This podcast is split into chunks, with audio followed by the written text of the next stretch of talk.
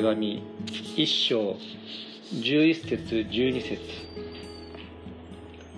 またキリストにあって私たちは御国を受け継ぐものとなりました。すべてを御心による計画のままに行う方の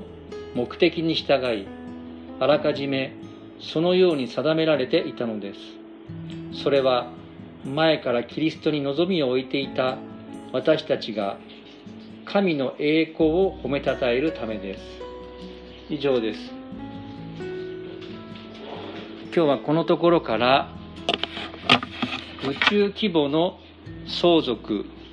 宇宙規模の相続と題して御言葉を取り次ぎます。皆さんおはようございます。7月も半ばになりました。新型コロナウイルスの感染が、えー、なかなか冷めやらず第5波の入り口とまで言われていまして東京などでですねまた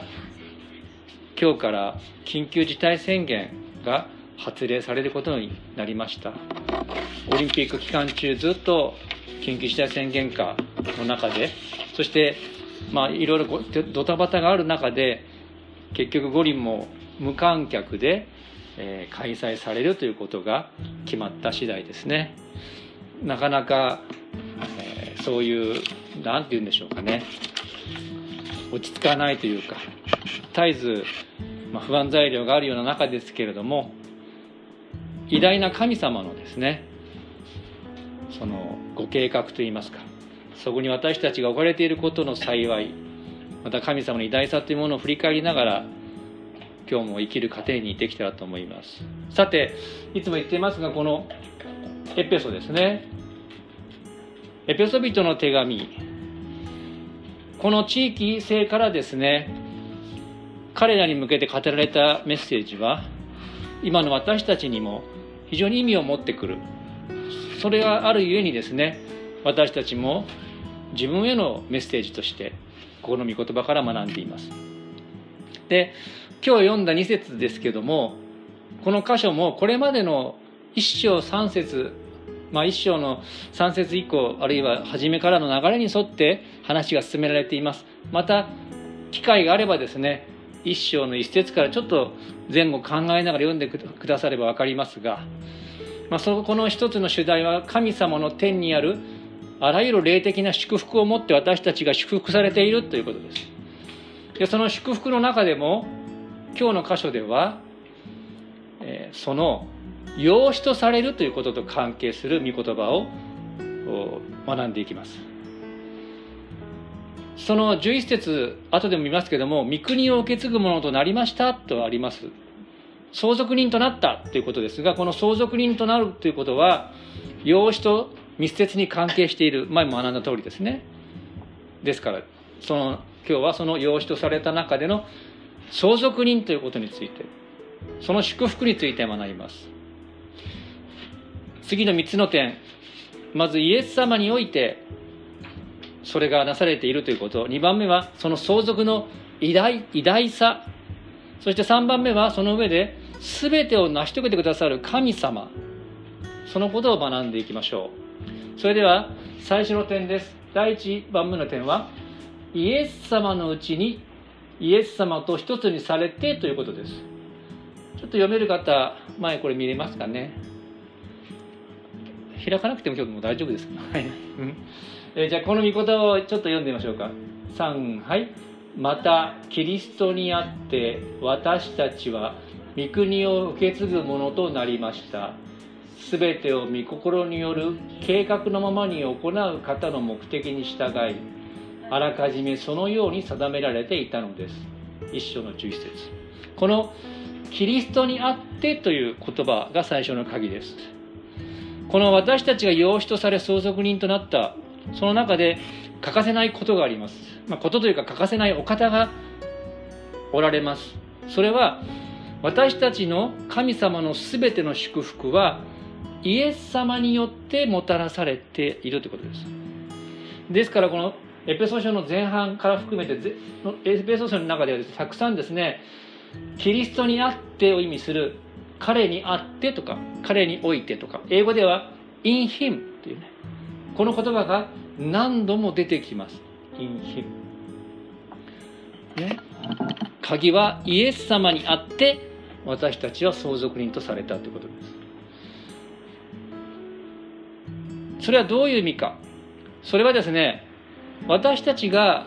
イエス様とイエス様を信じた後何が起こるかっていうとイエス様と一つにされるんですね。英語で Union with Christ イエス様との結合。イエス様にあってというのはそういう意味です。イエス様を救い主と信じることによって私たちはイエス様と一つとされた。まあそれと似てるのは夫婦に関して2人は一心同体だってそういうことも御言葉にありますがイエス様にあってというのはイエス様と一つになったということです。ですから私たちがイエス様のうちに入れられてイエス様にあって相続人となるっていうのはこういう意味があるんですね。つまりそれはイエス様と一つになった私たちにとってイエス様のものは全て私たちのものになるということです。なぜか私たちがイエス様のうちにこう入れられてイエス様と一つとなったということは、まあ、私たちイコールイエス様、まあ、ちょっと極端な言い方ですけども私たちイコールイエス様ということです。ですから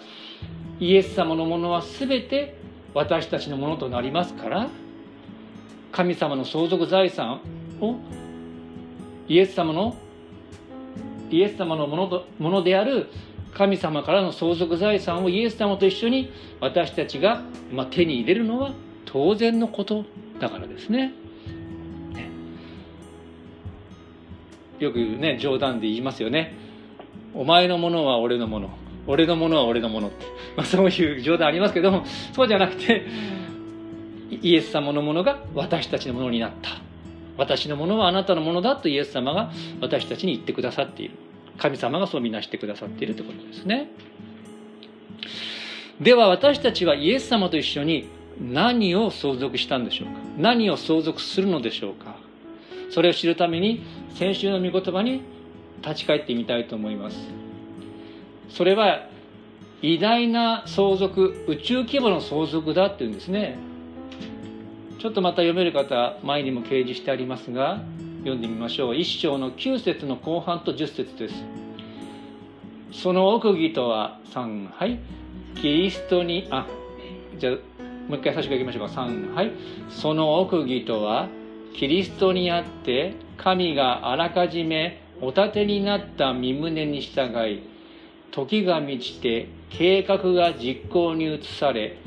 天にあるものも地にあるものも一切のものがキリストにあって一つに集められることです。特にこの最後ですね。神のご計画が実行に移されると何があるか。その計画それは天と地のある全てのものがイエス様にあって一つに集められることだ。と先週学びました。それは難しい言葉で言うとまあ世界の、まあ、終わりといいますかね。完成の日が来る。その世界が完成の日がを世界の完成の日を迎えると神様はイエス様にあって全宇宙をあがなう。そういうことです。そしてですねあたかも一国の王様がその国のもの全てをこの手中に収めるように御座におられるイエス様は全てのもの天地万物全てのものをご自分のものとしてその支柱に収めるということです。これはですね私たちの想像をはるかに超える出来事ですね。それに関することがこのエペソエペソビトの手紙の少し先に書いてあります。ちょっと長いんですが読んでみますね。一章の20節から22節。神がその全能の力をキリストの地に働かせてキリストを死者の中からよみがえらせ天井においてご自分の右の座につかせてこれですね。全ての支配権威権力主権の上にまた今の世ばかりでなく次に来る世においても唱えられる全ての名の上に、まあ、イエス様を高く置かれました。また神は一切のものをキリストの足の下に従わせ一切のものの上に立つ頭であるキリストを教会にお与えになりました。まあ赤い字で強調しましたが全てのものがイエス様のものになる。イエス様の足元に王なるイエス様の足元に、まあ、従うということですね、まあ、先週お話ししたこの銀河系の話がありましたね。この銀河系の中に私たちの地球が属する太陽系があります。この銀河系の直径は10万光年と先週伝えました。光の速さで言ってもここの間をが10万年かかるわけですね。あのとってもくだらないことなんですけど小学校のテストで穴埋めこれをこの言葉を使ってある文章を作りなさいって問題が出たんです。万年っていう言葉があ問題になったんですね。である生徒はですね100万年生き万年って 100万年生き万年って答えたんですけどまあそれはさておきまして銀河系の横幅が10万光年なんですけど先週伝えませんでしたが厚みがありましてその厚み厚みも1億5000万光年。1億5000万年光の速さでいてもかかる。でこの周りを覆っているものがいわゆる天の川としてね先週7月7日ありまして見えませんでしたけど天の川として地球からも見えるわけです。そしてこの太陽系が属する銀河系が宇宙には数十億から数千億ある。とてつもない大きさ。これは宇宙です。そしてこれら全てがイエス様の手中にあるということは私たちがイエス様と共に相続するということは私たちもこの全宇宙をですねイエス様と共にすべ納める相続する。想像もできないほどの相続財産をイエス様と共に私たちは受け継ぐものとされたということです。私たちはですね日々の生活のやりくりに苦労したり私もそうです。新型コロナウイルスの感染状況にやきもきしますね。しかしそんな私たちにとって何ともこの宇宙規模の話っていうのはスケールが大きいことでしょうかね。目の前のことで精一杯になってしまうのが私たちの現実かもしれません。でも先週私説教した後も外歩いててそうだったんですがこう空を見上げる時に太陽、まあ、見えませんけど太陽を見たり月星を眺める時にこれらの神にある祝福や偉大さを思い巡らせてみましょう。目の前のことで私たち精一杯になってしまいますが時に空を見上げてこれらのことを思い巡らしてはいかがでしょうか。最後のポイントです。3番目はその全宇宙的贖いの中でですね。失礼しました。今日新しい真理がパウロによって語られています。それは全てを御心のために働かせれる神様ってことなんです。相続と贖いに関わる新しい神のお姿というか属性って難しい言葉で言うんですけど神様ご自身のありようについて今日の御言葉で新しい真理が出てきます。それは前にも掲示してますが神様がご自分の意志によって全てを実行され成し遂げられるということです。神の御心と意志という言葉とそのために絶えず働いておられる神様それが新しい、まあ、パウロによって告げられた真理です。この絶えず働いておられる神様ということを覚えておいてください。このことがですね今日の一章11節のある部分にやはり明らかにされています。それを読んでいますね。またキリストにあって私たちは御国を受け継ぐものとなりました。それさっき言いました。全てを御心による計画のままに行う方の目的に従いあらかじめそのように定められていたのです。ここなんですね。ギリシャ語の原文で見ると全てを行う方って書いてあるんです。全てを神のご計画によって行う神様って元の言葉で読めるんですね。でこの信仰と関連してパウロはですね身に起こる試練についてこういう考えを持っていたんです。前にも掲示しました。当時のギリシャ哲学にはですね運命論が一般的だったんですね。しかし試練や、まあ、不幸に見える出来事について彼は運命論から来る諦めとは違い試練の中にさえ神様の意志と目的がある。その上で一見不幸に見える出来事も神様の贖いの計画の一部である。と理解するわけです。その時に将来への希望が生まれる。これがまあ試練に関わるパウロの見方。神の意志。そしてそこから希望が生まれるっていうことなんですね。当然私も過去を嘆くことがあります。しかし皆さんもご存知のようにすでに過去に起こった出来事や身に降りかかった出来事について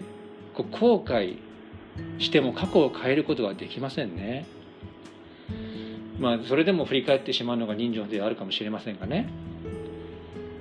でもそういう神様のご計画に働かれるご計画のままに働いてくださる神様を信じている私たちはですねその過去を後悔したり嘆く必要もないですしましてや過去や今を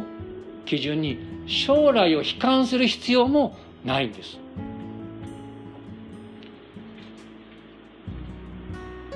それがパウロも持っていた信仰の態度ですね。なぜか。それは過去の出来事においてもあるいは今降りかかっている出来事についても神様はご自分の意志によって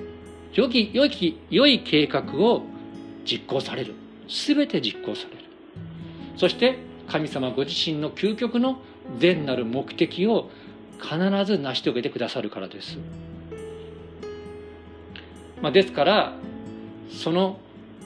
私たちが試練にあったとしてもその試練さえも私たちの贖いにつながっていきます。つまり失礼しました。私たちの身に起こる試練が贖いにつながるということはどういうことかというとですねつまり私たちの身の回りに起こる出来事の中であるいはそれを通してさえ神様はその時も働いておられるわけです。神の摂理と言います。そのでも神様は働いておられるわけです。そして私たちをイエス様の似姿に変え続けてくださるんですね。金を精錬するように神は私たちを精錬するという言葉もありますが私たちの信仰者としての人間としての純度をですね。試練を通してさえも増してイエス様の似姿へと変え続けてくださる。これがですね私たちの身に贖いが起こるということであるわけなんですね。そしてさらにはですねこの出来事を通してさえ神様の栄光が表される。まあそれ具体的に言うとこの出来事を通してさえ神様はやはり素晴らしかったんだと後で言うことができる。そういう心を持っている時に私たちは神様への賛美を何ですかね私たちの心に神様の賛美が生まれてくるわけです。さっき読みませんでしたけどそれが12節にありますがそれは神の栄光が褒めたたえられるためですというそれが実現していくわけですね。実はパウロはこのことをローマ人の手紙の中でも述べているんですね。8章29節から30節でパウロはこう言っています。神はあらかじめ知っている人たちをここでもですね神がすでに選んだっていう思想がありますね。神はあらかじめ知っている人たちをつまり信じている私たちを巫女の形と同じ姿にあらかじめ定めておられたのです。それは多くの兄弟たちの中で巫女が長子となるためです、まあ、イエス様が私たちのゴールです。神はあらかじめ定めた人たちをさらに召し召した人たちをさらに義と認めこれも贖いの成果の技技ですね。義と認めた人たちにはさらに栄光を与えなりました。終わりの日に贖いが完成し主の栄光の姿に私たちが預かる。そういう約束があるこのように私たちは